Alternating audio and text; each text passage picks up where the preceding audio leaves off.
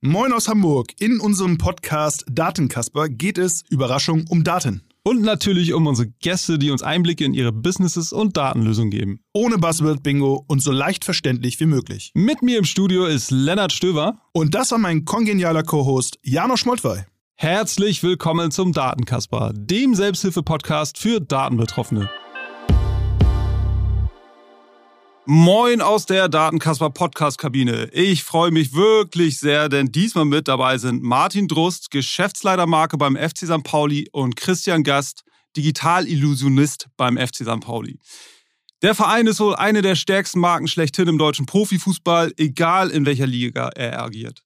Der FC St. Pauli hat mit die loyalsten Fans weltweit und steht für einen einmaligen Mix aus Wertegemeinschaft und Authentizität.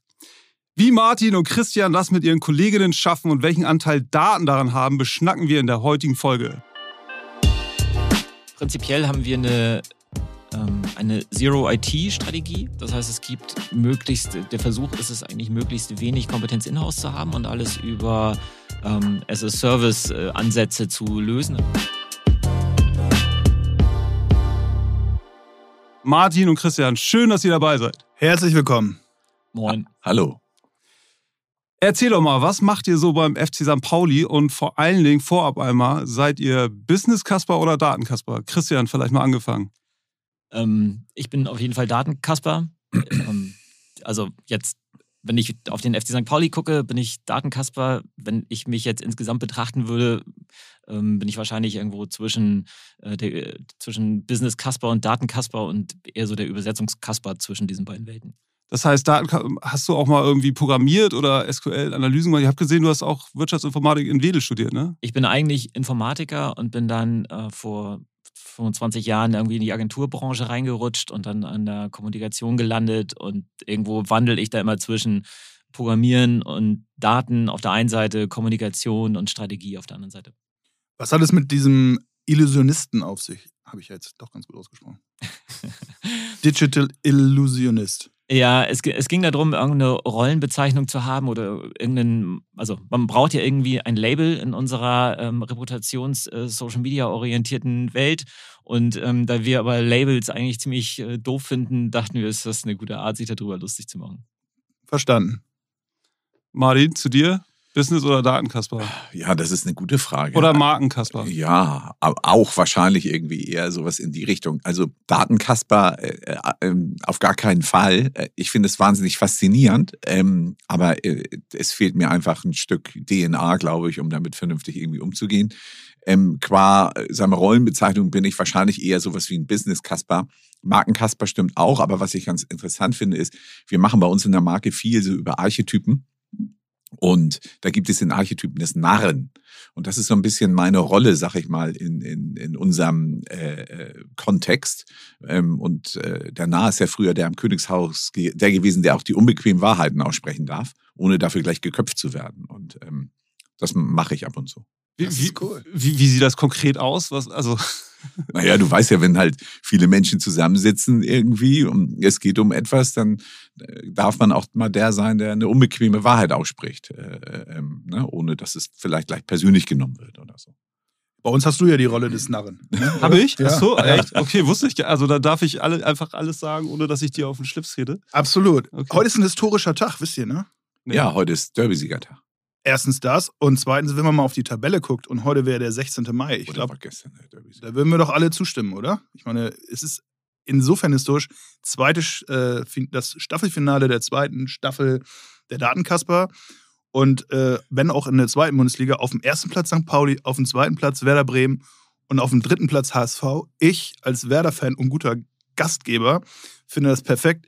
Ihr seid ganz vorne und ich vom HSV Besser geht's nicht. Was sagst du denn dazu? Ich würde auch sagen, abpfeifen. Was hast du denn dazu? Kommt drauf an, äh, gegen wen wir in die Relegation müssen. Aber äh, ich fände es super, wenn beide Hamburger Vereine aufsteigen. Und meine Mutter kommt aus Bremen. Also ich bin einer der wenigen äh, HSV-Anhänger, die Werder Bremen cool finden. Und äh, FC St. Pauli ja sowieso. Also ein bisschen atypischer HSV-Fan. Ja, also Aber ja, abpfeifen. klar. Ich fände es gut. Ich fände super. Wie, wie seht ihr das? Würdet ihr lieber alleine aufsteigen oder fändet ihr es nicht so schlimm, wenn der HSV noch mitkommt? Ja, also äh, ähm, ich finde, äh, also erstmal geht es ja so, wir sind ja ein Profifußballverein und wenn man sich das sportlich verdient, dann soll man natürlich aufsteigen. Ähm, persönlich muss ich immer noch dazu sagen, ähm, ich bin nun in Hamburg geboren, meine fast ganze Familie sind HSV-Fans. Und dann hast du natürlich ja auch eine andere Beziehung irgendwie dazu. Ne? Äh, machst du ja auch nicht mal leiden sehen. Ich finde, man darf. war, war jetzt genug Leidzeit, ne? Ähm, erzähl doch noch mal ganz kurz, so, wir sind da jetzt so gerade sehr, sehr schnell drüber geflogen. Äh, wie seid ihr jetzt zum FC St. Pauli gekommen über verschiedene Stationen? Äh, Martin, auch gerade so dein, dein Marken-Background, ich glaube, das wäre nochmal so richtig spannend. Was hast du vorm FC St. Pauli gemacht? Äh, warum hast du dann irgendwann entschieden, in den Profifußball zu wechseln? Ja, also ähm, genau, ich komme eigentlich aus der Werbung, äh, ähm, euphemistisch könnte man sagen, auch strategische Markenkommunikation. Ne? Also die letzten vier Jahre, bevor ich äh, ähm, zum FC St. Pauli gekommen bin, war ich bei Think. Da war ich auch der Chief Digital Officer. Ähm, die letzten, die letzte Zeit. Ähm, und ich habe mich dann irgendwann äh, äh, damit beschäftigt, was ich eigentlich langfristig noch machen möchte, weil ich Werbung zwar äh, interessant fand, ich hatte super Kunden, aber mit äh, nicht so tollen Produkten. Also Waffen waren dabei und Kohlestrom und solche Geschichten. Und ähm, hatte mir halt überlegt, was will ich nochmal machen und, und äh, habe so ein bisschen so eine äh, eigene Recherche ähm, gestartet, die dann aber da rauskam, dass die Dinge, die mich wirklich interessieren, weil ich wollte so in so eine Neigungsrichtung, sind halt irgendwie Uhren, Autos, äh, relativ banale Dinge. Man erschreckt ja dann über sich selbst. Und Fußball und ich hatte schon immer eine Beziehung zum FC St. Pauli, also äh, mittlerweile über 30 Jahre eine Dauerkarte. Aber ähm, auch beruflich habe ich einiges für den FC St. Pauli gemacht. Zum Beispiel das erste, damals noch Kongster Sponsoring. Das war mein Kunde damals und die habe ich, wenn man so will, auf die Brust des FC St. Pauli gebracht. Und wenn du das machst, dann lernst du ganz viele Menschen irgendwie kennen in so einem Kontext. Jedenfalls habe ich gemerkt, Fußball, Sport wird mich total interessieren. Da könnte ich auch einen Beitrag leisten ich kannte Leute im Verein und auf einmal habe ich so einen Anruf bekommen, so, äh, ja, sag mal, ähm, wollen wir uns mal treffen von dem damaligen Geschäftsführer? Und ich so, das ist ja ein Zufall. Und dann äh, haben wir uns getroffen und dann erzählt er mir, ja, Mensch, du, der und der geht. Ähm, äh, und ich so, das ist ja witzig hier, wie wärst du mit mir? Und er sagt, nein, du bist viel zu teuer, du bist überqualifiziert, das geht auf gar keinen Fall. und weil ich aber halt gerne äh, das ausprobieren wollte, habe ich es meiner Frau als ähm, äh, bezahlte Fortbildung verkauft und äh, auf ganz viel Geld verzichtet, tatsächlich, um das machen zu können. Ähm, ja, und das mache ich jetzt seit sieben Jahren. Ja, das äh, war bei Lenny und mir auch so, als wir unsere Startups gegründet haben. Das haben wir auch als bezahlte Fortbildung verkauft, ne? Ist, auch, ist so, ist so. Christian, over to you. Ähm, ja, du warst ja auch mein, in, der, in der, genau, hast erzählt, Agenturbranche. Genau, ich war, in, ich war in der Agenturbranche. Ich habe 20 Jahre in ähm, Digitalagenturen zugebracht, war sozusagen vom Anfang an mit der ganzen Internetwelle da in Mitte der 90er am, am Start. Ähm, die letzten fünf Jahre war ich äh, Strategiechef bei Jungformat und Partner und äh, hat einen ähnlichen, ähnlichen Lauf wie Martin eigentlich. Irgendwann hatte ich dann das Gefühl, okay, ich möchte mal was anderes machen. Ähm, das Umfeld war, brauchte irgendwie eine Veränderung und dann habe ich äh, gekündigt ähm, und äh, kurz nachdem ich gekündigt habe, ohne Ziel und ohne Wissen, was als nächstes kommt, dann habe ich äh, mitten in der Nacht LinkedIn aufgemacht und zwar ein Post von, von Martin. Ähm, kennen sich immer mit Zielgruppen aus und mit, mit Daten und dann dachte ich so, oh, fett. Was, äh, das ist ja mega Zufall. Ich bin auch seit äh, über 20 Jahren in der, nicht eine Dauerkarte, stehe in der Nordkurve und äh, dachte so, das kann ja nicht sein. Da kommen ja zwei perfekte Sachen zusammen. Dann habe ich Martin angebimmelt. Äh, wir waren dann ein paar Tage später zum, zum Gespräch äh, per Videokonferenz dann äh, verabredet. Ich habe mein gutes ähm, B-Serien-Trikot aus dem Schrank gekramt und mich äh, reingequetscht. Und ähm, ja, dann war das, äh, war das lieber auf den ersten Blick. Und dann bin ich jetzt, äh, bin ich jetzt mit dabei. Und ist er auch in das Gespräch reingegangen, du bist zu teuer? Oder war das nur bei dir so? nee, wir haben das, wir haben das, das Thema haben wir erstmal unter den Tisch fallen lassen, um uns inhaltlich anzunähern. Da sind wir immer ganz transparent. Ja. sagen, was wir haben und dann muss man sich darauf einlassen können oder nicht. Ne? Das macht Sinn, ja.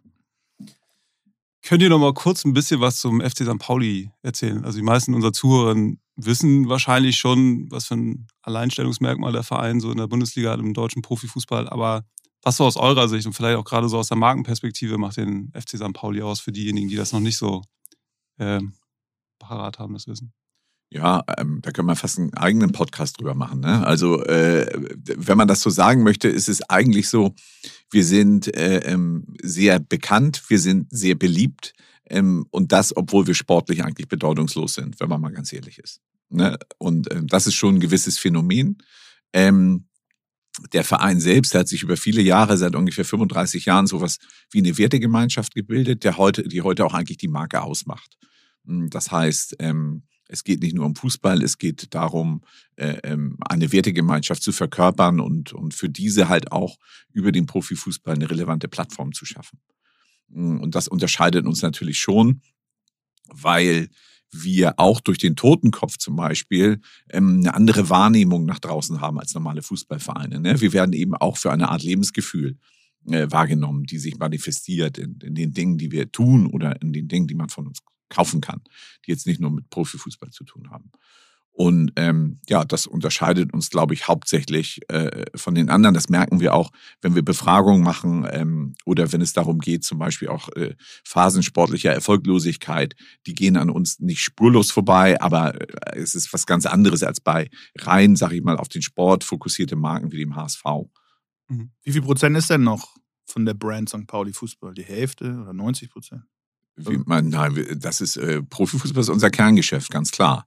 Ne, so und ähm, und insofern in diesen Kategorien denken wir nicht, ne, ja. weil ohne den Profifußball gäbe es auch alles andere natürlich nicht. Insofern ist der, der maximale Erfolg des Profifußballs äh, steht an erster Stelle. Und was Christian und ich zum Beispiel machen, soll vor allen Dingen dazu beitragen, genug Geld zu generieren, damit wir Profifußball spielen können. Was sind da so die ähm, Hauptkanäle? Also ihr habt ja einen ziemlich erfolgreichen Shop auch. Ähm, da vielleicht noch, Martin, das haben wir, glaube ich, auch mal besprochen, ne? was du auch meintest, so dass da der, die Abverkäufe jetzt nicht unbedingt äh, hoch korrelieren mit dem sportlichen Erfolg. Also das heißt, wenn ihr mal irgendwie zwei, drei schlechte Spiele habt, ist das nicht so, dass die Abverkäufe gleich einbrechen. Ähm, aber wie funktioniert das und äh, sind das eher Neukunden oder Bestandskunden, die ihr da habt? Um mal so ein bisschen auch äh, rüberzugehen zu dem Datenthema vielleicht. Ähm, vielleicht könnt ihr dazu was sagen und dann vielleicht äh, weitere Frage an dich, Christian. Du bist ja jetzt relativ neu dabei, verglichen zu äh, Martin auf jeden Fall. Was war für dich so das größte Aha-Erlebnis, jetzt äh, einmal so als Fan so einen Verein äh, jetzt fast 20 Jahre irgendwie auch mit äh, betreut zu haben, aber dann plötzlich auch tatsächlich Angestellter im Verein zu sein? Ich glaube, die, also vielleicht die letzte Frage zuerst, die, ja. ähm, die, der, der größte Wandel ist, glaube ich, egal, das hat jetzt gar nichts mit dem FC St. Pauli zu tun, ist immer, wenn du die Seite wechselst von der Außenbetrachtung in die Innenbetrachtung und auf einmal verstehst, wie kompliziert das alles ist. Von außen siehst du halt die Fußballmannschaft, die, du siehst die Werte, du siehst den Totenkopf, du siehst das, was die Marke halt darstellt. Und dann guckst du hinter die Kulissen und dann merkst du, was für ein Ringen von unterschiedlichen Menschen und Ideen und, und Ansichten das eigentlich ist und wie viel Anstrengung äh, dahinter steckt, um das Ganze auf die Straße zu bringen. Hm. Und der, und der, ja genau, jetzt Überleitung zum Shop. Ich merke gerade, dass die Fragen irgendwie gar nicht so stark miteinander zusammenhängen. Ich wollte sie nur irgendwie mit unterbringen, damit ich sie nicht vergesse. Aber äh, genau, so Shop, äh, ja, harter dem, Cut. Äh, welche Bedeutung hat der Shop für euch? Ja, in dem, ähm, äh, der Shop und ist natürlich äh, sehr wichtig. Nicht nur die physischen Shops, auch der digitale Shop, auf den du wahrscheinlich da jetzt irgendwie vor allem abzielst. Ähm, und da findet sich doch das mit der Marke wieder. Also die in dem Shop, äh, wir, wir sammeln ja nicht nur reine Fußballfans bei uns, sondern auch, wir haben da auch Menschen, die natürlich, der Fußball steht für alle, irgendwie ist das Bindeglied, aber wir haben natürlich Menschen, die auch eher über diese Wertegemeinschaft, äh, die wir auch darstellen als Marke, zu uns kommen. Und die finden sich dann auch so in dem, in dem Shop wieder. Das findet sich in den Befragungen wieder, wie Martin sagte. Das findet sich in den, in den Segmentierungen und in den Daten und in den Produkt, ähm, Produkten wieder. Und ähm, das gleicht dann halt auch Schwankungen im sportlichen Erfolg dann aus. Das sehen wir, es zieht sich wie ein roter Faden durch alles, was wir machen. Das ist, glaube ich, tatsächlich ganz interessant. Also immer wenn wir Studien machen oder Marktforschung oder ähnliches, dann bekommen wir äh, das Gefühlte, das Bauchgefühl bestätigt. Ähm, und das ist natürlich auch ziemlich gut, ne? Nicht, dass du nicht die ganze Zeit immer irgendwie was denkst, ähm, wie die Menschen sind und hinterher musst du feststellen, die sind gar nicht so. Was umfasst denn so euer Sortiment? Also einerseits natürlich irgendwie die, die, die Karte fürs Spiel, das Spiel an sich, aber natürlich auch Merchandise. Gibt es noch mehr, äh, was ihr quasi an den Mann und an die Frau bringt? Naja, wir sind als, als Wirtschaftsbetrieb, das kann, Martin wahrscheinlich noch viel mehr sagen, weil der noch einen größeren Einblick hat, aber wir haben wir betrachten eigentlich so vier Felder. Das ist natürlich der Sport, als, als ein Ding, wo der ganze Spielbetrieb drunter läuft. Dann ähm, die, der, der Event sozusagen, der Eventveranstalter, der wir sind, mit dem, mit dem Stadion auch, mit den, mit den Räumlichkeiten. Dann haben wir die, ähm, die, die Business Seats und die äh, Sponsoring und die Partner, mit, äh, mit denen wir Umsatz erzielen und, das, und dann natürlich die Fans, die äh, Tickets kaufen und die Merch äh, kaufen. Und, so. und auf allen vier Gebieten versuchen wir was. Und äh, habt ihr da so die, die, die Single Point of Truth, wie man buzzwordig sagt, wo ihr alle Daten drin habt, oder ist das noch immer das Ziel? Das ist eine Reise. Ja. und, wir, und wir sind, ähm, wir ja, wir versuchen jeden Tag ein bisschen besser zu werden. Das ist ja ein bisschen so das Mantra in allem, was wir machen, wofür auch der Verein steht. Wir wissen, dass die Welt nicht perfekt ist, aber wir können nur Schritt für Schritt das ein bisschen besser bauen. Das betrifft die Daten genauso. Vielleicht müsste man auch nochmal ergänzen, also neben diesen Produkten, die sich rund um den Profifußball und Merchandising und so weiter ranken, Christian hat ja auch schon gesagt, ähm, äh, äh so äh, Eventveranstaltern, äh, wenn man so will, ähm, ist natürlich noch, wir haben ähm, wir sind ja ein Breitensportverein. Ne? Wir haben über 30.000 Mitglieder und über 15.000 davon machen in 22, ich glaube sogar mittlerweile 23 Abteilungen Sport. Ähm, so, das ist natürlich auch äh, irgendwie ganz wesentlich ähm, bei uns. Ähm, und dann gibt es noch sowas wie die Rabauken, die Fußballschule, ich glaube die zweitgrößte in Deutschland mit über 10.000 Teilnehmenden äh, im Laufe eines, eines Jahres. Ähm, und zwar nicht nur in Hamburg, sondern ja, deutschlandweit, habe ich glaube ich schon gesagt. Ähm, und das ist natürlich auch äh, ein wichtiges Produkt, was wir haben. Das sind ja diverse Spielfelder, um da mal äh, ein Bild zu nehmen, was ihr sicher kennt. Wie viele Leute äh, managen das eigentlich? Also ich habe überhaupt gar keine Ahnung. Sind es 50, sind es 500? Wir beide. Ne? Ja, ja, klar. du, du, meinst das jetzt bezogen auf, ähm, auf Tools, Infrastruktur, äh, Software? Ja, wie viele Mitarbeiter äh, ganz allgemein hat St. Pauli quasi? Ja, also so ähm, ja, es ist nicht ganz so leicht abzugrenzen, ne? weil zum Beispiel dieser ganze ehrenamtliche Bereich, der sich um, um den äh, Breitensport kümmert oder so, mh, hm, dann haben wir natürlich unheimlich viele geringfügig beschäftigte Trainer, Trainerinnen äh, äh, dann für diese Bereiche. Aber ich sag mal so, wir sind halt ein, ein kleines mittelständisches Unternehmen mit, äh, ist ja auch nicht unbekannt, wie viel Umsatz wir machen. So, ne, also im Moment vielleicht, weiß ich auch nicht, so pandemiebedingt ist es ein bisschen weniger, aber lassen wir mal roundabout 50 Millionen Euro sagen. Ja. Und dazu passend haben wir dann auch natürlich eine Struktur. Ja. ja. Also schon ja, da arbeiten schon Menschen. Ne? Da arbeiten schon ein paar Leute. Ja, ja, ja, ja. Ja, ja, klar. Auch im Team Daten, was du gerade gesagt hast oder angedeutet hast, ähm, das würde mich natürlich auch interessieren, äh, auch wenn wir jetzt ein bisschen springen, aber trotzdem. Ja, ja, klar, das ist natürlich ein bisschen das äh, Fokus, äh, Fokusthema. Ja. Die ähm, prinzipiell haben wir eine ähm, eine Zero-IT-Strategie. Das heißt, es gibt möglichst, der Versuch ist es eigentlich, möglichst wenig Kompetenz in-house zu haben und alles über ähm, as-a-Service-Ansätze zu lösen. Das heißt, wir arbeiten sehr viel mit ähm, Dienstleistern und mit äh, Tools, die wir einfach dazu holen und die dann einfach von der Anwenderseite aus ähm, betreut werden. Zero IT-Strategie. Hast du das schon mal gehört? Nee. Finde ich cool. Also, aber klingt, klingt Funktioniert das? Ja, ja, ja, ich meine, wir kennen das doch alle. Wir bewegen uns doch in so einer ähm, App-Welt, ne? In so einer App-Welt, wo eigentlich jeder ja das jetzt macht und wir diese die Komplexität aus der, ich sag mal, Installations- und Administrationsebene, das wird halt immer weiter versteckt und wandert immer mehr in den Hintergrund. Und als Unternehmen geht man ja auch genau in die, in die Richtung. Du hast ja heute, warum install, du installierst keine Rechner mehr? Es gibt irgendwie Bring Your Own Device-Strategien in großen Unternehmen, dann kommt oben Microsoft Office 365 oder irgendwas drauf und ja. dann ähm, wird das Ganze halt zentral administriert. Da brauchst du nicht mehr so viele Administratoren. Ja, verstehe. Ne, ich dachte auch so ein Stadion äh, zu IT-technisch zu verwalten as a Service stelle ich mir halt eben ein bisschen schwieriger vor, deshalb frage ich so ein bisschen. Ja. Dafür gibt es natürlich Dienstleister. Ja. Es geht jetzt aber sozusagen um die, äh, um den Struktur, um die Struktur, die wir im Verein dann geschaffen haben und in der, in der GmbH. Ja. Cool. Ihr habt das äh, eben schon so ein bisschen anklingen lassen, äh, Analysen, die ihr macht über beispielsweise zum Beispiel Shopbesucher oder die Leute, die im Shop sind. Also sind das beispielsweise so Hardcore St. Pauli, FC St. Pauli-Fans, die dann immer mal wieder kommen oder ähm, so wie, wie hoch ist die Neukundenquote und das, das finde ich mal spannend und welche Analysen ihr dann da auch so macht. Ähm, und vor allem, wo kommen die Nutzer dann her? Also ich würde vermuten, so die Bestandskunden könnt ihr irgendwie über eure eigenen Kanäle irgendwie angehen, äh, Neukunden wahrscheinlich. Oder habt ihr, also wie, wie kommen die Neukunden dann zu euch in den Shop? Das sind unterschiedliche Fragestellungen. Mhm. Wir haben auf der einen Seite ist es so die Beziehung zu den Kunden, die wir haben und zu den, zu den Fans. Das läuft eigentlich alles über, über E-Mail und ähm, Newsletter, die wir rausschicken. Dafür versuchen wir halt das meiste in den, in den Shop zu bekommen. Und das ist einfach, Leute, die sich für uns interessieren, abonnieren etwas, dann bekommen sie die Infos und dann kommen sie so zum Shop. Und dann haben wir den, den Shop selber, der natürlich auch für sich alleine steht, weil der Sport Werbung für uns macht und all die Dinge, die drumherum passieren. Ähm, was wir halt nicht machen, und ich glaube, das ist so ein bisschen der Perspektivwechsel, ist ähm, Hardcore E-Commerce, Conversion optimierendes, Hard Selling, Performance Marketing, Performance. Ja, okay. Ist ja auch irgendwie, stelle ich mir schwierig vor. Ich meine, so klar, ihr werdet auch immer wieder neue Fans generieren, aber eine gewisse Sättigung ist ja logisch bei vielen Vereinen, oder nicht? Oder ist euer Ziel, eure Marke, also ich sag mal jetzt im, im, im Bundesliga-Raum, im deutschsprachigen Raum.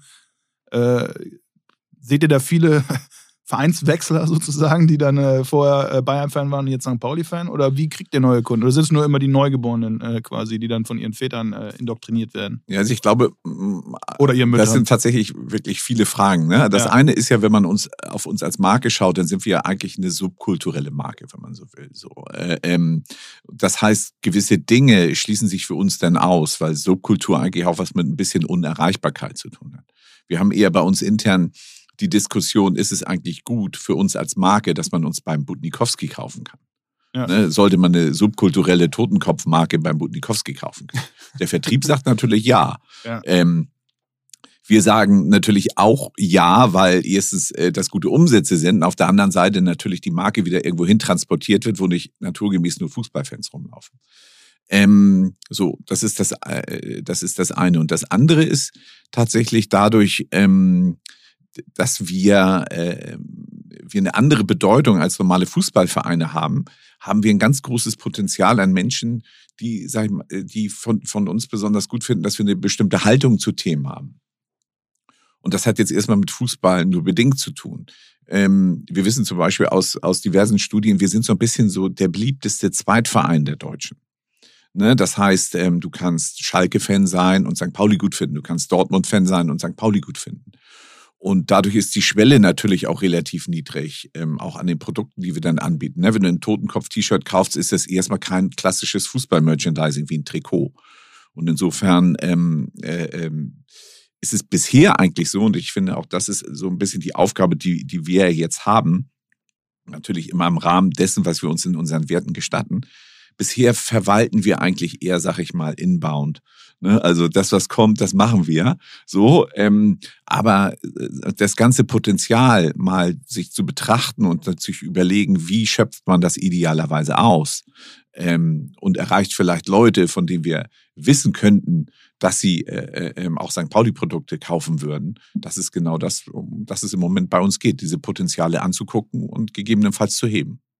Das heißt, das ist aber dann immer so der, eine Diskussion zwischen, wie ist, was ist möglich und was, was gestattet ihr euch, wie du es gerade gesagt hast, ne? Ja, ja, genau. Weil Christian hat das ja eben gesagt. Also bestimmte Dinge würden wir natürlich, würden wir nicht tun. Also wir machen, korrigiere mich, wenn ich äh, Unsinn äh, rede, aber wir machen äh, so gut wie kein Affiliate. Äh. Marketing oder so zum Beispiel oder sonst nur sehr, sehr gezielt. Ne? Und die ganzen klassischen Dinge, es ist sowieso bei uns so eine äh, Sache, die man normalerweise macht und die normalerweise gut funktionieren, die funktionieren bei uns nicht so gut. Ähm, wir sind zum Beispiel ein sehr, sehr guter T-Shirt- und Hoodie-Verkäufer, aber wir verkaufen nicht so wahnsinnig viele Trikots. Wir haben jetzt gerade eine, eine Ausnahmesituation durch unsere DIY-Kollektion, die wir für unsere Verhältnisse stark gepusht haben, weil es für Kannst uns wichtig war. Kannst du dazu noch mal kurz was erzählen? Kann ich auch gleich machen.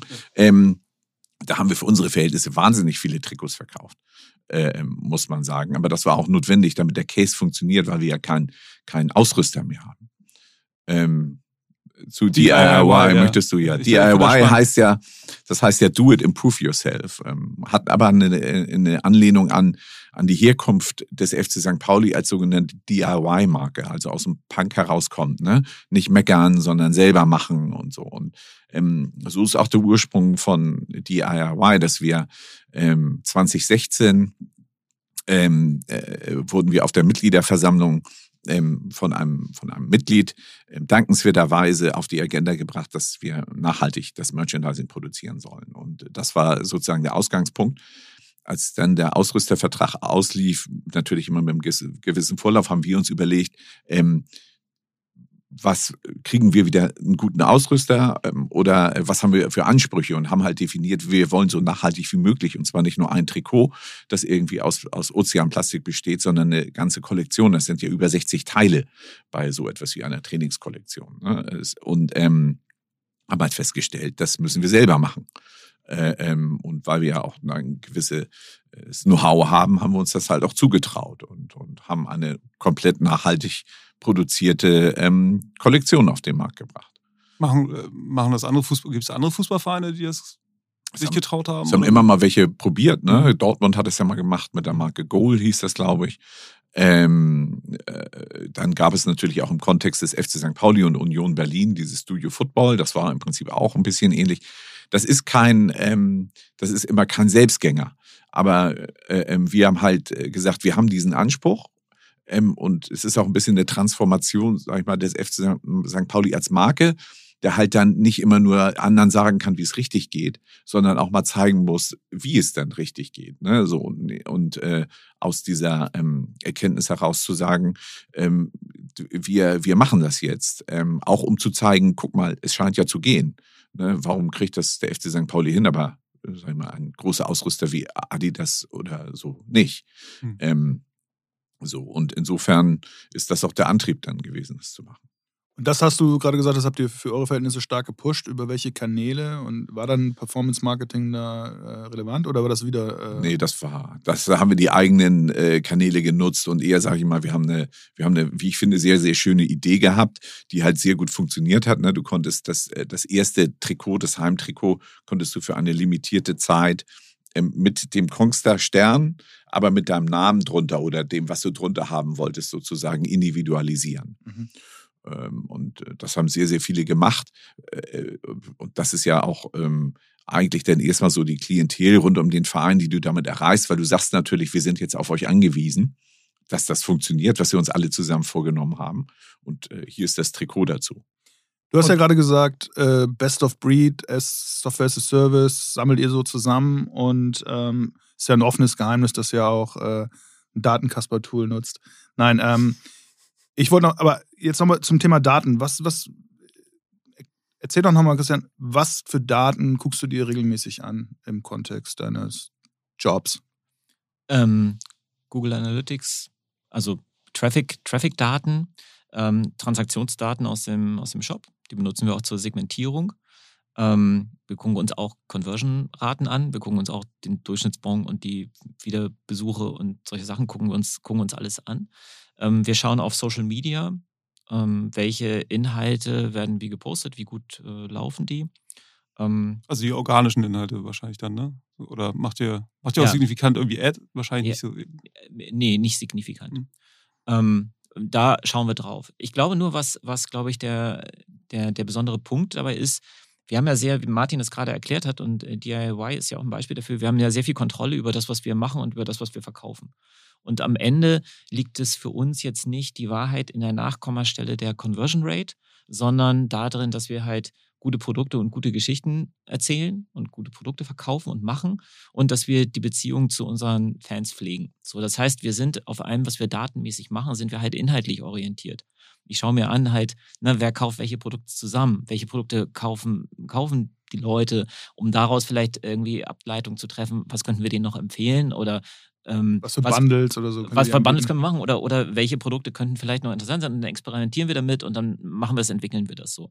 Und ähm, das sollte eigentlich jeder machen, ja, den Kunden in den Fokus setzen und nicht die Nachkommastelle optimieren. Ja, ich glaube, viele, viele haben nicht die, haben nicht die Chance, ähm, so viel zu gestalten und im Zweifel ein eigene, eigenes Label an den Start zu bringen oder äh, sich dann irgendwie neue Produkte zu machen. Ja, ja, verstehe. Gibt es da so äh, Produktkombinationen, die, du, die erwähnenswert sind? Also immer, weiß nicht, was Stutzen mit einem T-Shirt oder so? Oder? Irgendwas, was auffällig ist.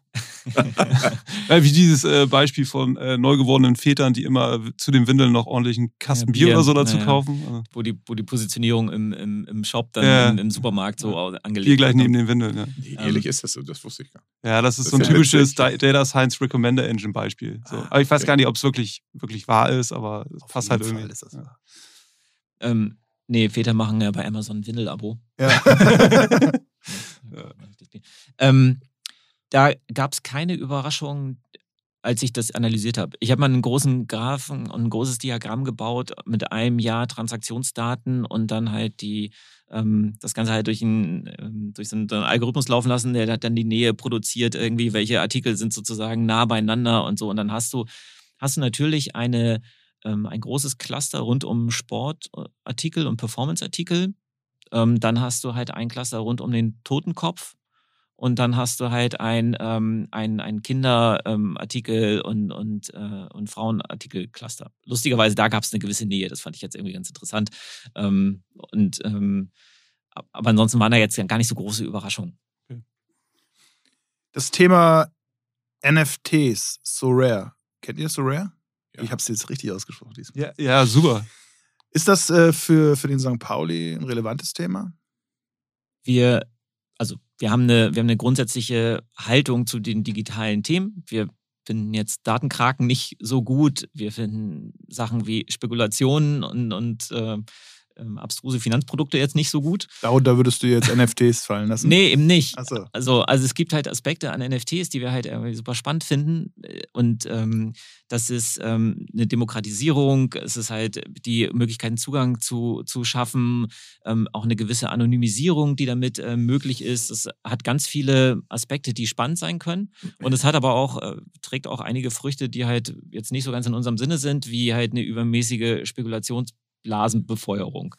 Wir haben äh, NFTs ja, oder wir bringen ja je, zu jedem Heimspiel NFTs raus oder ein NFT aus einem Projekt, was wir vorher schon hatten. Das ist ähm, Spieltagskunst. Wir haben zu jedem Heimspiel stellen Künstler einen, ähm, einen, Druck und den bringen wir auch als, äh, als NFT raus, um für uns zu lernen und zu verstehen, wie das, ähm, wie das Medium funktioniert. Das heißt, äh, ganz konkret, es gibt das physische Bild, das kann man stehen als äh, oder gewinnt oder ver verlost ihr das, wie auch immer? Nee, verkaufen. Verkauft ihr. Und äh, es gibt dann noch ein digitales Abbild, was aber auch äh, per NFT eine gewisse Uniqueness hat. Man kann es ja. Das genau, ja, es gibt ja eine limitierte Auflage, wie ja. bei den Kunstdrucken auch. Ja. Ähm, der, ähm, die ähm, Millantor Gallery und die Künstler partizipieren dann damit und die Künstler partizipieren dann auch an einem potenziellen Weiterverkauf der, ähm, der NFTs. Das ist spannend. Und werden die schon gehandelt oder sind die in den äh, Wallets der Käufer und äh, die nee, freuen die, sich? Die werden ähm, in der Regel nicht, noch nicht, nicht weiterverkauft. Wir, haben auch, wir verkaufen die auch zum Festpreis, das sind keine Auktionen. Mhm. Also wir haben da so äh, diverse Sachen. Wir sind äh, CO2-neutral, wir sind auf einer Proof of Stake. Ähm, äh, Blockchain äh, unterwegs und nicht auf, ähm, nicht auf Proof of Work, sodass wir halt versuchen, alles Mögliche so zu machen, dass es, äh, dass es sinnvoll, sinnvoll ist, um für uns aber einen Rahmen zu haben, in dem wir Erfahrungen sammeln können. Vielleicht ganz, wenn wir schon bei dem Thema sind, und es ist ja ein Datenthema, Proof of Stake versus Proof of Work. Ähm, magst du, also Proof of Work ist ja das, wo irgendwie so viel Rechenleistung reingeht, wo man sagt, irgendwie Bitcoin verbraucht so viel, weiß nicht, Energie wie ganz Norwegen oder Holland. Proof of Stake ist dann das, dass du, äh, ich kann es gar nicht selber gerade so gut erklären, vielleicht kannst du da einmal übernehmen. Ja, ich weiß, das ist super kompliziert, die ganze Geschichte zu erklären, ohne dabei komplett den Faden zu verlieren. Ja. Ich versuche es immer darauf zu reduzieren. Bei Proof of Work ähm, entsteht das Vertrauen oder beweist du deine Glaubwürdigkeit durch den Einsatz von vielen Rechnern? Weil wenn du dir viele Rechner leisten kannst, dann ähm, kannst du halt, darfst du die Transaktion verifizieren und ähm, das ist sozusagen dein, dein Ausweis an Glaubwürdigkeit. Bei Proof of Stake ist das virtuell gelöst, weil, indem du halt möglichst viele Stakes von anderen Teilnehmern und damit das Vertrauen in, in, in, ähm, in Coins sozusagen ähm, aus, äh, erstellt bekommst, kannst, ähm, äh, machst du dann die äh, Äh, verifizierst du die dann. Und ähm, das hat halt zur Folge, dass du halt einfach viel weniger Rechenleistung brauchst und dadurch halt auch weniger CO2. Und also ich habe es zum ersten Mal richtig verstanden. Vielen Dank. Ja. Und äh, welche Chain ist das dann für die Spezialisten oder unseren äh, Zuhörern? Polygon oder Matic äh, Chain. Okay. Ähm, das, die ist ähm, verwandt oder ist, ist verwandt mit äh, Ethereum. Das mhm. heißt, da ist, gibt, es eine, gibt, es eine, gibt es eine Nähe. Das heißt, wir können die auch über, über OpenSea, äh, deswegen war die sehr schnell anschlussfähig an OpenSea. Wir verkaufen bei Venly und bei OpenSea ähm, wir, und wir verkaufen auch im Shop, dann wird es halt über einen, ähm, richten wir das Wallet ein und dann bekommt man das in ein Wallet geschickt und braucht nur seine E-Mail-Adresse. Das ist Aber ja auch krass, ne? Weil jetzt mal, wenn du all diese Fachbegriffe, die du da gerade genannt hast, äh, klar, es ist noch ein neues Feld, äh, 96 kommt auch nicht jeder ins Internet. Aber das ist ja schon ein Spezial Spezialistenwissen, ja. Also ich kann mir gar nicht vorstellen, dass ähm, äh, ja, dass jeder St. Pauli-Fan äh, wirklich äh, da eine Zielgruppe für ist. Ja, es ist nur wirklich nur ein kleiner Tip aber, of the Iceberg, aber oder? Vielleicht ist das, äh, ist das nochmal wichtig, um das auch so ein bisschen einzuordnen. Ähm, wir haben ja extra, sag ich mal, dieses schon vorhandene Produkt der Spieltagskunst genutzt, um Erfahrung zu sammeln. Ne? Also ähm, Ach so, das gab es schon. das, das hat ja, ja, nicht- ja, das okay, gibt's seit okay. fünf Jahren, gibt's die, äh, das sind immer Lithografien, ne? So und ähm, und äh, deshalb haben wir ge gesagt, äh, wir haben da schon etwas, äh, ähm, was wir einfach mal ausprobieren können, relativ einfach ausprobieren können, um eben halt diese Erfahrung mit diesem ganzen Thema äh, zu sammeln. Und wir haben uns ja bewusst gegen dieses ganze Auktionieren und, und, und, und äh, Fans äh, ähm, womöglich irgendwie in, in Spekulationsgeschäfte zu schicken oder so. Das nicht. Ähm, ich glaube, die Diskussion rund um den Fußball, die wird noch wahnsinnig heiß werden, weil äh, ähm, natürlich, äh, sag mal, der, der Fußball anfällig ist für, der Profifußball anfällig ist für diese Arten von, sag ich mal, Unseriosität Hm. die damit auch verbunden sein kann. Und meine große Befürchtung ist, dass es äh, äh, ähm, so viele unseriöse Ansätze geben wird, dass das Thema für den Fußball auch kaputt gemacht werden kann, zumindest für diejenigen, die versuchen, ernsthaft daraus ein, ein interessantes Geschäftsmodell für alle zu machen. Das heißt, dass also die Befürchtung, dass Fans sich krass in Spekulationen verlieren und weil sie emotional so involviert sind. Ja, ja, also oder also ich weiß, äh, äh, ne, ich weiß nicht genau, äh, was da jetzt, äh, sage ich mal sozusagen für die nachteilig sein kann, aber dass man halt ähm, so eine Diskussion kann ja dann sehr schnell äh, sehr emotional geführt werden, aber dass man halt den Fokus verliert von von, das ist eigentlich sehr interessant, weil es zum Beispiel gerade für Fußballvereine auch äh, äh, gute Möglichkeiten gibt, gewisse Geschäftsprozesse anders abzubilden, auch eigentlich im Sinne der Fans. Wenn das aber alles so dermaßen diskreditiert wird, dadurch, dass jetzt irgendwie äh, äh, ähm, die Sau so durchs Dorf getrieben wird mit, mit äh, unseriösen Dingen, dann ist das eher meine Befürchtung, dass es verbrannt wird. Und ähm, deshalb äh, sollten wir, ähm, ja, wir kennen das Thema gut, würde ich tatsächlich sagen, für, für einen Profifußballverein. Ähm, aber wir müssen da jetzt nicht vorne weglaufen. Ihr seid ja auch. Ich, da, kurz, kurze Ergänzung vielleicht noch dazu, ne? wa- was, ähm, was da dran vielleicht äh, schlecht ist oder warum das auch so im Misskredit ist, sind, glaube ich, zwei Aspekte. Das eine ist die, ähm, diese Spieler-Sammelkarten-Geschichte und damit auch so ein Spekulationsblasen-Effekt. So rare jetzt. So, konkret so rare, namentlich Ja. äh, so rare. Ähm, auch Ich bin der Nah, ich darf das. Also, so.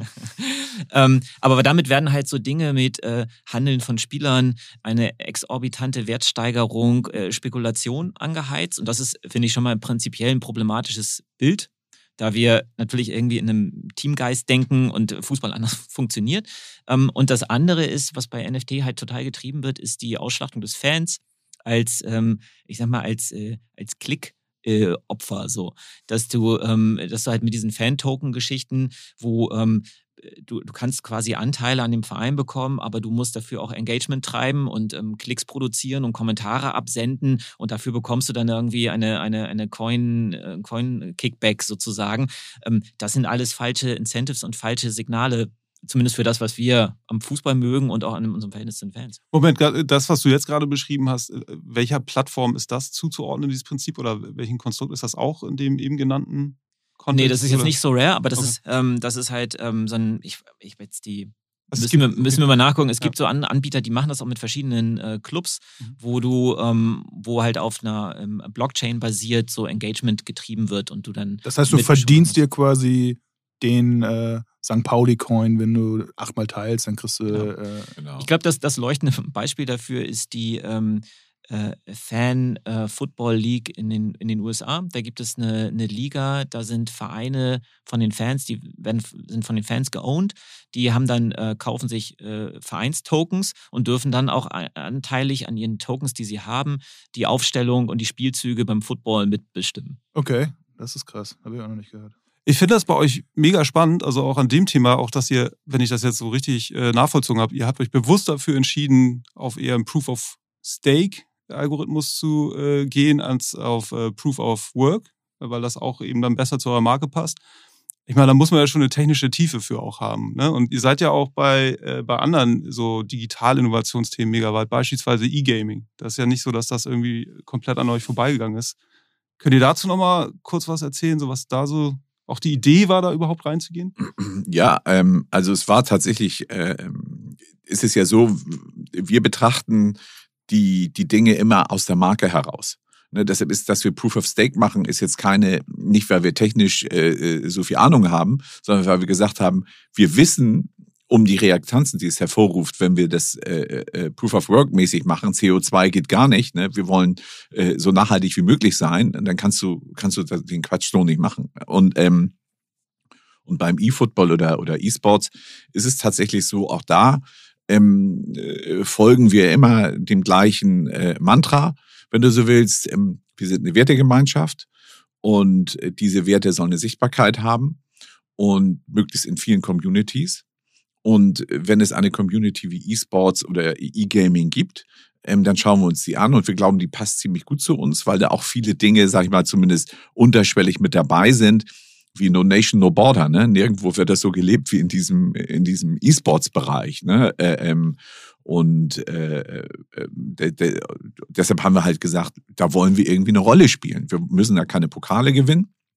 Aber wir wollen da mit den richtigen Angeboten rein, die idealerweise auch nicht nur den, das Sportangebot haben, sondern auch ein bisschen die, die gesellschaftlich relevanten Themen mit berühren. Ähm, das kriegen wir mal besser hin, irgendwie mal, mal schlechter hin.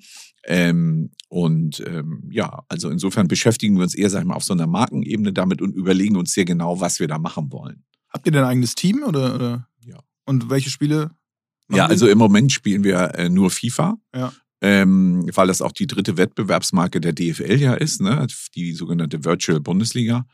Ähm, da sind wir auch letztes Jahr ja Vizemeister geworden ähm, und auch Vize-DFB-Pokalsieger, also leider auch nicht richtig, äh, richtig was gewonnen. Und einer unserer Spieler, das ist halt eine schöne Geschichte, sogar bei zwei unserer Spieler. Bei dem einen ist es so, äh, äh, dessen Opa hat schon beim FC St. Pauli in der, in der ersten Mannschaft gespielt, in den 60ern.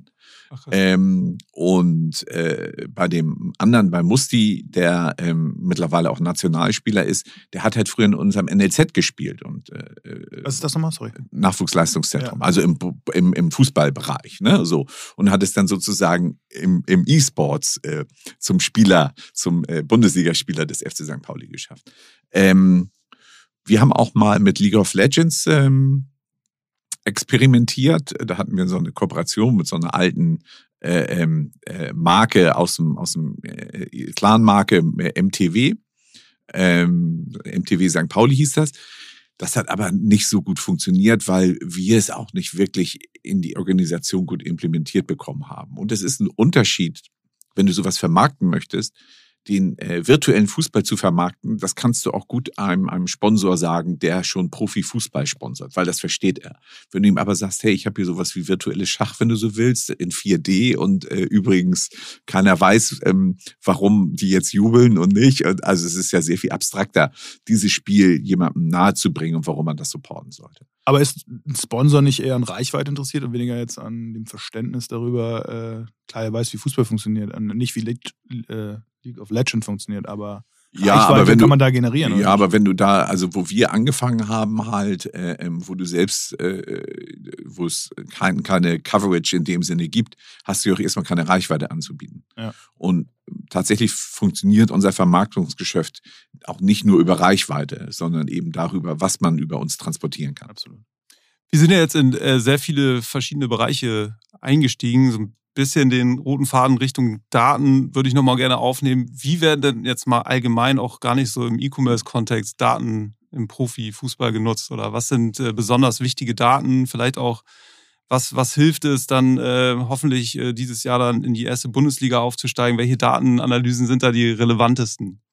Könnt ihr dazu was sagen? Ohne jetzt irgendwelche Geschäftsgeheimnisse oder äh, andere Geheimnisse zu verraten. Ja, wir, wir, sind ja nicht aus dem Bereich Sport, deswegen haben wir da auch nicht, gar nicht den Zugang, vermutlich zu allen. Da haben wir zwar eine Meinung, aber keine Ahnung. Ja, die, die Meinung könnt ihr auch ruhig Im Rahmen dessen, was euch erlaubt ist. Gerne. Das ist wie bei uns, wir haben auch viel Meinung. Viel zu, ja. Und wenig Ahnung.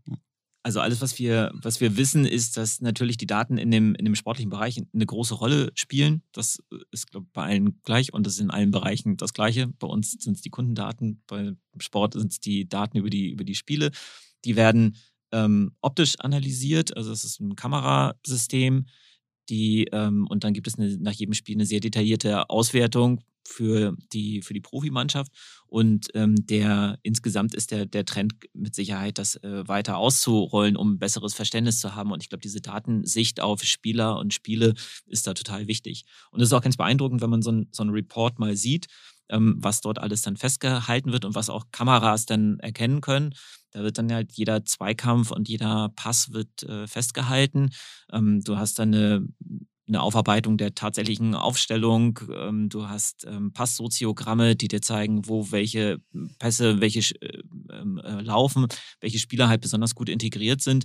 Und jeder, jeder Verein bekommt das nach dem Spiel von, von, beiden, von beiden Mannschaften, sodass man da auch schon sagen muss, dass die DFL da schon einen, eine hohe Transparenz dann irgendwie gewährleistet, weil die alle die Daten äh, austauschen. Und man kann sich dann schon vorstellen, welche Gedanken dem Trainer da durch den, durch den Kopf gehen. Also, ähm, und natürlich träumen alle von Moneyball. Ne? Irgendwie äh, Datenanalyse bringt dir den äh, bisher unbekannten Regionalligaspieler und der ist eigentlich ein Superstar. Also ich glaube, es funktioniert ja teilweise auch. Ne? Ich meine, in Dänemark ist es der FC Midtjylland, der das sehr datenbasiert fährt und äh, teilweise auch Spieler holt, wo man sich fragt, warum holen die die denn? Aber die holen die für eine Position auf Basis von Daten und sind damit ja auch erfolgreich. Ähm, deshalb glaube ich, wird äh, dieses Thema hier definitiv noch, äh, noch mehr Einzug halten. Und äh, das ist ja immer so, also sag mal, wenn man so wie wir in einer bestimmten Fußballzeit sozialisiert ist, äh, ähm, und, und, wenn man das heute betrachtet, dann muss man eigentlich immer seinen Mund halten, wenn man ein Spiel sieht und versucht zu beurteilen, weil äh, das ist ja mittlerweile so was Kompliziertes und Komplexes geworden. Ähm, da kann man nicht mehr sagen, ja, jetzt lauf mal, streng dich mal an. Irgendwie. Hol ihn dir. Ja, ja ne? also das äh, so so funktioniert das, das äh, nicht mehr. Was ich aber auch interessant finde, ist, ist ähm, wenn man so über Daten spricht, sind ja so so auch auch Themen mit den Spielern so zu arbeiten, dass sie gegebenenfalls auch schneller antizipieren können. Also dass sie zum Beispiel wissen über ihren ihren Gegenspieler, der geht in 80 Prozent der Fälle geht er rechts vorbei ne, und schließt mit links ab und ähnliches. Und das sind natürlich so auch so Dinge, die wahrscheinlich mit an die Hand gegeben werden, die dann, die im Zweikampf helfen sollen, im Prinzip schon vorher intuitiv möglichst ähm, die richtige Bewegung zu machen, damit du nicht ausgespielt wirst. Aber, also, aber sowas passiert jetzt schon, ne? Oder? Sowas passiert heute schon, ja. Ob es bei uns passiert, weiß ich nicht. Ähm, ich gehe davon aus. Ne? Aber ähm, das finde ich ja, äh, also das, das wir, wir haben mal gehört von einem Feld. anderen Gast hier im Podcast, dass die RB-Vereine ihre Spieler nach jedem Training einen kleinen Peaks geben, um den Cholesterolspiegel zu messen. Ähm, wie, was haltet ihr davon? Wird das irgendwann Standard? Weil, also was klar, ist denn, was ist denn Cholesterol? Äh, nee, so, sorry. Äh, Stresshormon, nicht Cholesterol. Stresshormon. Ah, ja, wie, wie heißt denn das? Ähm, Cortisol, Cortisol. Cortisol ja. ja. genau, Cortisol. Keine Ahnung, weiß ich nicht. Der war auch gut. Also, äh, auf jeden Fall würde das verhindert natürlich, dass äh, irgendwie Spieler, die dann äh, Verletzungsneigungen haben, dann noch weiterspielen müssen oder dürfen. Ähm, das klingt ja erstmal so datenkrankenmäßig und ein bisschen scary auch. Aber wenn es dann wirklich helfen kann, besser zu werden oder Spieler sogar vor Verletzungen zu schützen? Ja. Also Einfach nur mal eure Meinung, jetzt gar nicht im Kontext, äh, macht ihr das schon oder nicht, sondern eher so. Naja, bei allem, was, was du mit Daten machst, ist, wem, wem, wem nutzen die Daten, aus was ziehst du die Daten, wer hat die Hoheit und wer hat den Nutzen aus den Daten. Wenn ich jetzt von massenhaft von Besuchern auf meinem Shop Cookies verteile und danach schaue, wo die überall im Netz unterwegs sind, was sie gemacht haben, um ihnen dann auf einer dritten Website wieder entgegenzutreten, um ihm irgendwas unter die Nase zu reiben, wo mir der Algorithmus gesagt hat, das wird ihm irgendwie gefallen, ähm, dann ist das ja ein anderer Umgang mit Daten, als wenn ich, ähm, äh, um dein, um dich vor einer, als Spieler vor einer Verletzung zu schützen, äh, dir äh, jeden, nach jedem Spiel einen Peaks gebe dann sind das zwei unterschiedliche Paar Schuhe. Also ihr würdet genau jeden Use Case eigentlich auch immer unter, ja, unter den Gesichtspunkten eurer Marke betrachten. Ja. Und äh, insofern gibt es sicherlich Aspekte, die ihr nicht machen würdet. Und, äh, also Retargeting macht ihr nicht? Gar nicht? Oder? Nein. Okay. Das ist auch wirklich dann so eine Entscheidung aus der. Okay. Also wir, wir ähm, wir, wir machen das nicht. Ich würde, man kann jetzt nicht immer für immer und überall irgendwie so sprechen, aber ich finde, das ist eine, passt nicht zu uns und zu unserer Einstellung dazu. Cool. Genau, und man muss sich das ja auch immer so, sag ich mal, wenn man als Konsument unterwegs ist, äh, äh, also ich hasse Retargeting. Ich würde mir niemals ein Produkt kaufen, was mich verfolgt. Also, aber da bin ich jetzt auch vielleicht auch speziell geprägt, äh, äh, weil ich dann kein Impulskäufer bin. Aber das, wie gesagt, ist ein gutes Beispiel dafür, wo man sagen kann, das passt äh, einfach wirklich nicht zu uns. Was sind denn so die größten Datenpannen oder Datenfuck-ups, die ihr vielleicht miterlebt habt oder sogar vielleicht mit verursacht habt? Nee, also tatsächlich würde ich sagen, ähm, mir ist nichts bekannt, was nicht heißt, dass es nicht stattgefunden ha äh, hat. Aber ähm, tatsächlich nehmen wir schon immer das Thema Datenschutz sehr, sehr ernst, ähm, weil, äh, ja, weil wir ähm, weil wir finden, äh, dass das haben die Menschen, die uns ihr Vertrauen schenken, auch verdient, dass wir sorgfältig irgendwie damit umgehen. Und als wir uns über unser Single Sign-On äh, angefangen haben, Gedanken zu machen vor ein paar Jahren, war damals für uns schon klar, dass wir die Möglichkeiten äh, einbauen werden, sehr transparent zu sehen, was wir über jemanden wissen, sehr einfaches zu machen, dass man das auch wieder löschen kann ne, äh, und nicht ewig alles irgendwie in unserem System irgendwie stecken bleibt. Und ähm, ja, letztendlich äh, äh, ähm, finden wir das wichtig und, und haben alle Prozesse dokumentiert, haben einen sehr guten Datenschutzbevollmächtigten und einen sehr kritischen Datenschutzbeauftragten, muss man auch sagen. Die machen uns das Leben auch ab und an schwer. Aber das finde ich auch richtig. Ne? Das Job, passt, ne? Das ja, aber es passt auch zum FC St. Pauli, darum zu ringen, es richtig zu machen, ne? weil das ist auch das, was, äh, was uns tatsächlich auszeichnet, dass wir uns nicht für den leichten Weg entscheiden und sagen, ah Mensch, wird schon keiner merken, wird schon keiner anrufen oder so, sondern äh, dann äh, uns mit diesen Sachen wirklich ernsthaft, seriös und professionell auseinandersetzen, ähm, weil es sich halt einfach, äh, ja, weil es so sein sollte, weil wir, weil wir hier wir sind eine Marke, die lebt unheimlich von dem Vertrauen von Menschen. Und deshalb äh, ähm, müssen wir das auch immer wieder uns neu verdienen. Folgerichtig, ja. Apropos nicht, der, nicht den leichten Weg gehen. Was spricht dafür, dass ihr es dieses Jahr schafft, in die erste Liga zu kommen? Wo ihr als Brand ja eigentlich, glaube ich, hingehört. Die Frage hört ihr wahrscheinlich ständig aktuell. Ich habe irgendwo eine, eine, Berechnung gesehen aus irgendeinem ähm, Algorithmus mit wahnsinnigen Datenquellen, wo ähm, 60 Prozent Aufstiegswahrscheinlichkeit genannt wurde. Aber das war noch letztes Jahr. Ja, also du, das Ihr ist. seid Erster. Also ja, jetzt stand ja, Aufnahme ja, dieses Podcasts. War ein Punkt Vorsprung nur noch? Oder? Ja, wir haben ja unsere Schwächephase jetzt äh, gehabt. Fünf Spiele nicht gewonnen, trotzdem Erster. Ne? Das spricht ja schon mal dafür, dass äh, da, sag mal, ein, ein, eine gewisse Solidität schon irgendwie vorhanden ist wie das so ist im, im Fußball. Du weißt es nicht, ne? Und das ist das Tolle an der zweiten Liga. Äh, da ist nicht klar am vierten Spieltag, wer deutscher Meister wird oder wer absteigt oder ähnliches, ne? sondern ähm, da wird es bis zum letzten Spieltag ähm, hin und her gehen. Und ich glaube, es kann ja auch, wobei jetzt natürlich die Omikron-Welle auch so ein bisschen irgendwie äh, äh, sich gerade glücklicherweise dem Höhepunkt anscheinend genähert hat, ähm, das können ja auch mal noch so Phänomene passieren, wie zum Beispiel den armen äh, Menschen äh, rund um Holstein Kiel. Die waren so auf Aufstiegskurs letzte Saison und da mussten sie, glaube ich, 24, in 24 Tagen sechs Spiele spielen und sind nach hinten Haus eingebrochen. Das heißt, sowas kann ja auch passieren, dass irgendeiner der Vereine, der oben ist, auf einmal äh, ähm, mit Jugendspielern spielen muss oder ganz viele Spiele in einer Zeit und dann, dann äh, ne, deshalb ist das, äh, ähm, ist da irgendwie alles offen. Und ähm, wir freuen uns irgendwie drauf, dass wir da so lange wie möglich mit da oben dabei sein können. Und dann schauen wir mal. Wird schon klappen, würde ich sagen, oder? Ja, toll, toll, toll. Auf jeden Fall. Ein super Podcast, wie ich fand. Habe sehr viel über St. Pauli gelernt. Äh, mehr als Fußball, eine Wertegemeinschaft, äh, die, wie ich finde, sehr progressiv an Datenthemen rangeht. Das Thema NFT heute zum ersten Mal richtig verstanden. Und eins ist sicher: St. Pauli wird mein absoluter Lieblingszweitverein. Danke, dass ihr da wart. Richtig cool. Und äh, ja. Ja, schön, dass ihr dabei wart und dass es geklappt hat. Vielen Dank. Ja, äh, danke euch für die Einladung. Hat auch Spaß gemacht. Ähm, übrigens ist ja äh, Werder St. Pauli ist ja jetzt auch, sag ich mal, ähm, das ist eine relativ häufige Kombination, so oder so rum. Ne? Ja, Woll, wolltet oder wart ihr nicht sogar zusammen im Trainingslager? Gab es da nicht irgendwie eine Initiative? Wenn Werder geflogen wäre, wäre man zusammengeflogen. Ja. Ah, okay. So ist das. Ja, aber es gibt äh, es gibt da viele Verbindungen hin und her. Ja, ich fühle mich jetzt gar nicht ausgeschlossen, aber danke, nee. dass ich dabei sein darf. Nein, das ist, ist Aber das ist ja so ähnlich wie mit dem HSV auch, ne? Das kennt ihr ja auch auf der professionellen Ebene. Äh, äh, ähm, ja. ist, ist das ja auch immer was anderes. Absolut. Total.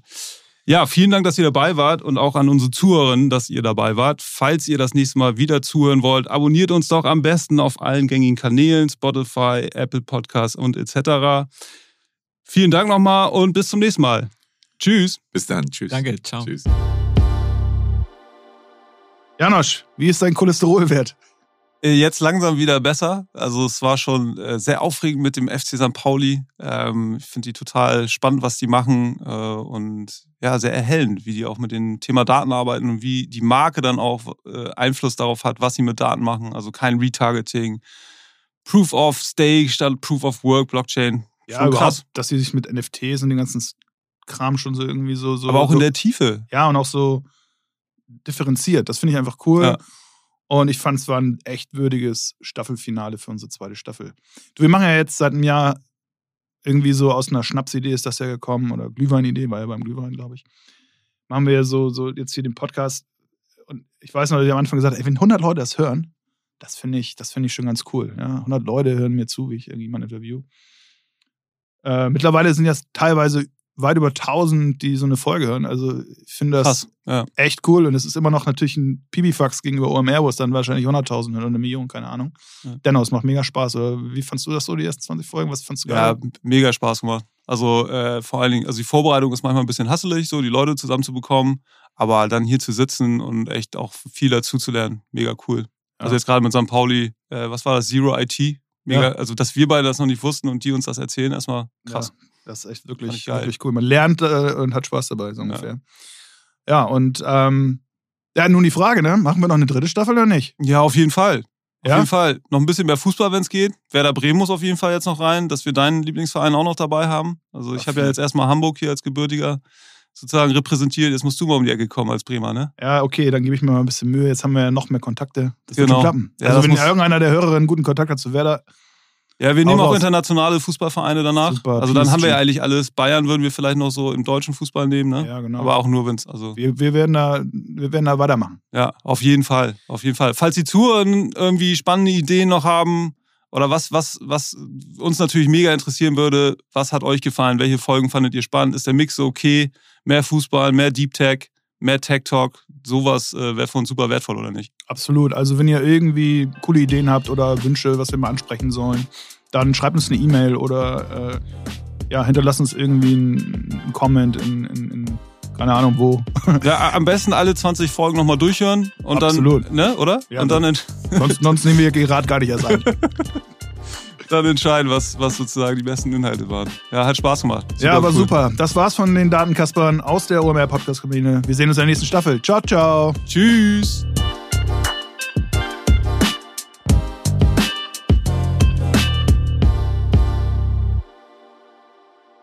Dieser Podcast wird produziert von Podstars bei OMR.